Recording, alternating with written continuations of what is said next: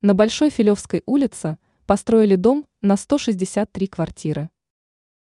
Строительство домов по-прежнему является важной задачей столичных властей. Повышенное внимание к данному вопросу положительно сказывается на комфорте граждан. Как указывает официальный сайт мэра Москвы со ссылкой на председателя Московского комитета государственного строительного надзора Антона Слободчикова, в городе построили очередной дом. Данный объект находится в Москве по адресу улица Большая Филевская, дом 6А.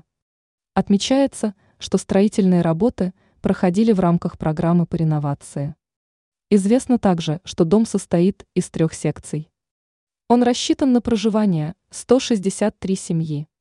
Кроме того, часть квартир создана для маломобильных граждан. Для них предусмотрены низкие пороги, удобные входы. О водителях также позаботились. Для них создали подземное парковочное место.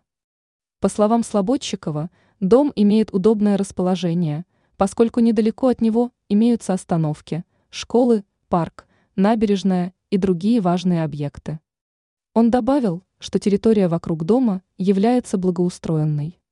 Специалисты создали площадки для детей и взрослых, высадили растительность. Ранее сообщалось о строительстве домов в московском ЗАО.